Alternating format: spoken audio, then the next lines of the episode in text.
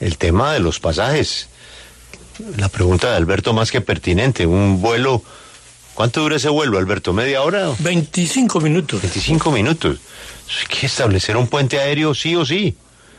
Y si no lo quieren atender las compañías de hoy por aprovechar el momento, pues se puede abrir eh, una, invitar a una aerolínea experta en manejar puentes aéreos para que provisionalmente nos saque del problema que ya tiene repercusión en Corabastos, como acabamos de escuchar. Pero, pero se ha preguntado. es que el aumento del precio de los productos como el del plátano que mencionaba en, en desde eh, la, Central de Abastos es impresionante.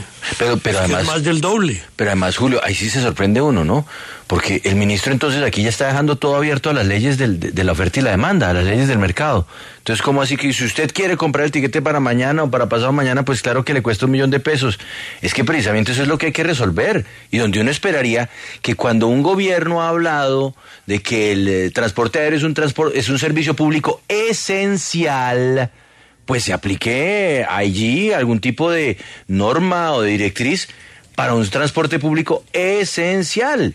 Y en este caso, pues es el que serviría de, puente aéreo con Villavicencio y con los llanos. ¿Cómo se llama la aerolínea que está por llegar a Colombia? De la que eh, hablamos JetSmart. JetSmart. Mm. Llame usted a Mr. JetSmart y dígale, óigame, queda autorizado de manera provisional un puente aéreo para que lo maneje usted. Aerolínea va a entrar a Colombia con una promoción, dijimos, de etiquetes a un dólar, ¿no? Sí, correcto. Dígale a JetSmart que si para su lanzamiento quiere montar el puente aéreo con, los llanos orientales. A ver, ¿cuánto tiempo se demora esa aerolínea en montarle una operación de puente aéreo con los llanos a, tarifa de me lo llevo? Solamente como promoción para su lanzamiento en Colombia. Sí. Imagínese. Sí, pero... el problema es que el costo de esos pasajes es alto por la demanda. Claro, pero yo no creo que en este caso no se puede las empresas para, para cobrar más de lo que de lo que Usted les pone a JetSmart con pasajes a 50 mil pesos y se ah, acabó la discusión, Alberto. se acabó la discusión. Y JetSmart lo hace. Llamemos a Mr. JetSmart a ver si lo quiere hacer. A propósito de la crisis con los llanos orientales, pasajes a cómo pone JetSmart para lanzar su marca en Colombia se ganan el cariño de la gente, se ganan la gratitud de la zona, apoyan a un problema que tiene el gobierno gigantesco que está por fuera de su control. Eh, llamemos a Mr. JetSmart. Es que cómo, cómo va a costar un pasaje a Villavicencio más que a Miami, Juan Pablo. es esa locura. y, en, y en las dos aerolíneas, mire, ayer en Sigue la W hicimos el comparativo.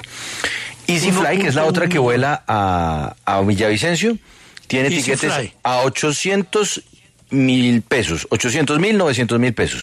EasyFly. Yo tengo 901 mil. Eh, le, está yendo mal, doctor Casas. Nosotros conseguimos un 800 y pico. Pero, ah, igual es un desastre. Es un desastre. Y lo de Avianca, pero un millón cien mil pesos. Es, doctor Casas, un salario mínimo.